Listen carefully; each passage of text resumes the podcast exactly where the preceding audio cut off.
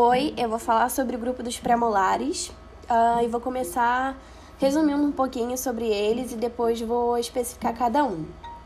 O grupo dos premolares não estão presentes na dentição decídua, é, são exclusivos da dentição permanente. Nós temos oito premolares, sendo quatro em cada arco e dois em cada hemiarco. Eles se encontram entre os caninos e os molares. Sua função é de lacerar e triturar alimentos. Os premolares superiores eles têm raízes mais achatadas no sentido mesodistal e os premolares inferiores eles têm as raízes mais arredondadas. Eu vou falar com mais detalhe agora de cada um, como eu disse, uh, sobre cada pré, diferenciando entre superior, inferior, primeiro e segundo. Começando pelo primeiro premolar superior, que erupciona por volta dos 10 a 11 anos de idade a sua coroa é a mais larga de todos os premolares. Possui quatro lóbulos, sendo um lingual e três vestibulares. Sua face oclusal tem formato de um pentágono. A face vestibular é convexa em todos os sentidos e possui um formato de um losango. O lado cervical é arredondado, com sua concavidade voltada para a coroa. Os lados proximais são convexos e convergentes para a cervical.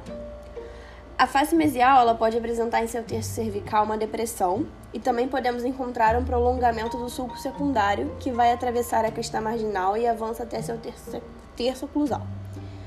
Em relação ao colo, ele tem um formato ovalado e um achatamento na região mesodistal. O primeiro premolar superior é em sua maioria birradiculado, com duas raízes, mas também pode apresentar uma raiz em casos muito raros, muito raros, três raízes. O segundo premolar superior ele encontra-se entre o primeiro premolar e o primeiro molar superiores. Sua erupção é entre os 10 a 12 anos de idade. Sua coroa também tem o formato de cubo. Em relação à face oclusal, há uma ausência de convergência da face distal para a lingual. O sulco principal ele fica mais no centro da face oclusal e ele é mais curto. Os sulcos secundários são menores e na face vestibular as arestas são menos, menos inclinadas. Já agora sobre a face lingual, a cúspide lingual do segundo premolar superior é maior do que a do primeiro premolar. De acordo com as faces proximais, possuem formato trapezoidal. As cúspides vestibular e lingual têm quase a mesma altura. O colo do segundo premolar superior tem as mesmas características do primeiro. A sua raiz é majoritariamente uniradicular, uma raiz apresentando dificilmente uma bifurcação. O primeiro premolar inferior ele, ele erupciona entre os 10 a 12 anos de idade. Ele tem uma coroa com formato cúbico-cilíndrica.